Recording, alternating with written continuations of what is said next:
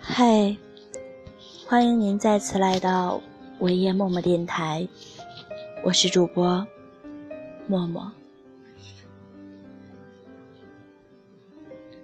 默默不知道各位小耳朵所在的城市今天的天气怎么样，但是默默想说，默默今天在的城市已经下了大雪，所以提醒各位小耳朵们。如果你在北方，可以穿上厚厚的大棉袄，尽量的躲在屋子，不要外出。如果你在南方，也可以适当的加点衣服。接下来还是和大家分享一篇文章，文章的题目是。你没礼貌，我很介意。本篇文章的作者徐搜，性情的修养不是为了别人，而是为了自己增强生活的能力。出自池田大作。所谓礼貌。就是一种推己及人的同理心。前几天约了一位神交已久却未得一见的朋友吃饭，刚落座，他说今天胃有点不舒服。于是点菜那会儿，我特意给他点了一份鸡蛋羹。鸡蛋羹上来的时候，他特别高兴。对我说：“小时候每回不舒服，妈妈总会给我蒸鸡蛋糕，特别暖。怪不得别人都说你是妇女之友，好会体贴别人。”我有点不好意思，笑着说：“这哪是什么体贴，不过是一种礼貌。有礼貌就是有同理心。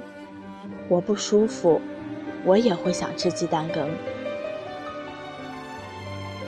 卢梭说：“怀着善意的人，是不难于表达他对人的礼貌的。”所以说，人与人之间的相处融洽，既要有臭味相投的兴趣，更要有以礼相待的品格。一顿饭下来，宾主尽欢，最后。还是他抢着结的账，或许是对我的投桃报李吧。我也只能想着有机会再回请了。为什么跟有的人在一起交往，我们总会觉得舒坦来形容？说穿了，不外乎礼貌二字。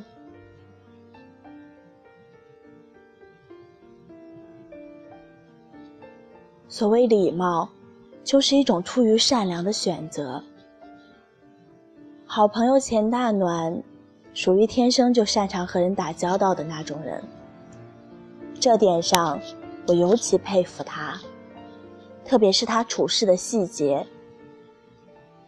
有一回，我跟他一块儿去吃甜品，他看到服务员手上缠着大大的绷带，主动问对方：“你是不是受伤了？”疼不疼啊？服务员听到这话愣了一下，大概是忙了一天，也没有一个人关心过他这样的问题。接着笑意盎然地说：“不碍事。”后来大暖还主动要给服务员端盘子，大概是被他的态度打动了。服务员坚持让他坐到位置上等着。要自己亲自给他上菜。结账的时候，大暖对那个服务员说：“记得好好上药哦。”我偷偷瞥见服务员含笑的样子，觉得此刻他应该是开心的吧。都说聪明是天赋，善良是选择，礼貌。不正是善良的体现吗？既有天赋，又懂选择。这也是为什么我总是听到我和大暖都相熟的老师夸他会处事的原因吧。所谓善良，就是一种不论身份的待人接物。大学的时候，学校里有个空乘专业，所以很多同学都做了空中飞人。在不少人眼里，空姐是光鲜亮丽的职业，人美，工资还高。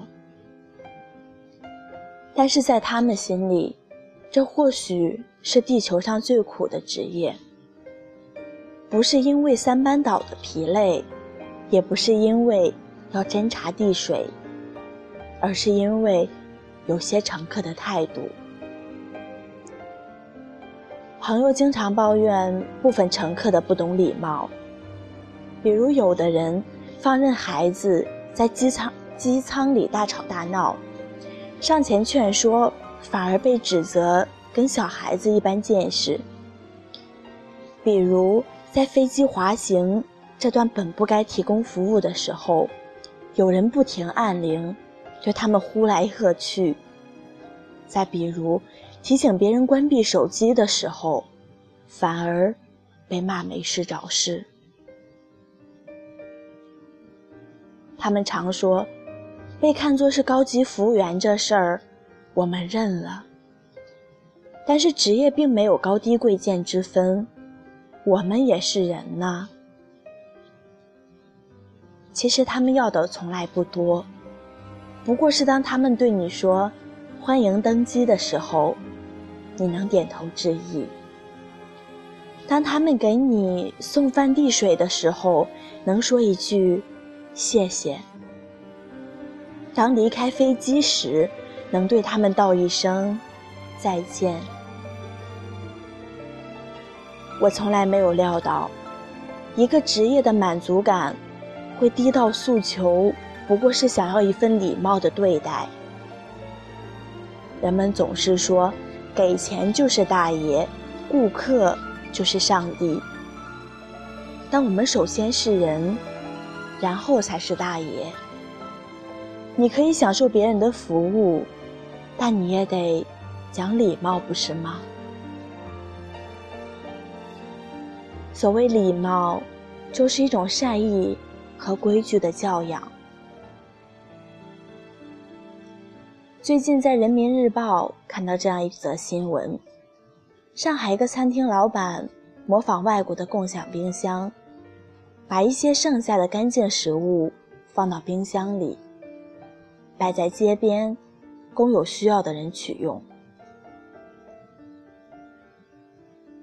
一个星期，一百六十八个小时，肯定有不少人认为，一部分国人的素质，别说食物了，怕是连冰箱也被扛走了吧。然而并没有，没有哄抢，没有浪费，秩序井然，各取所需。这些取食物的人，有的是建筑工地的民工，有的是无家可归的流浪汉。讲真，他们谁不想多吃一点？但是在志愿者的引导下，没有一个人多拿，而是留下更多给别人。这是礼貌，是规矩，更是教养。无论你是什么人，富有或贫穷，成功还是失败，只要拥有礼貌，才会为人所尊重。以前我从事的是慈善行业的媒体，所以对热衷公益的群体，我有天然的亲近感。我希望越来越多的国人。能够像这些上海的居民一样，因为只有礼貌、善良和规矩，才真正体现了一个人身上最有价值的教养。《监狱风云》风云里，周润发有句经典的台词：“我说话大声，不代表我没有礼貌。”但是，在现实生活里，没有人会把咄咄逼人当作是善解人意，没有人会把爱占便宜当做是良好教养，更没有人会把不守规矩当做是不拘小节。说到底，我们都更愿意亲近那些知书达理的人吧。其实与人相处、朋友相交，跟谈恋爱其实是一样的。始于礼貌，限于兴趣，忠于人品。能力是敲门砖，礼貌才是通行证。因为礼貌。不仅是一种选择，还是你由内而外人品的映射。讲真的，你没礼貌，我很介意。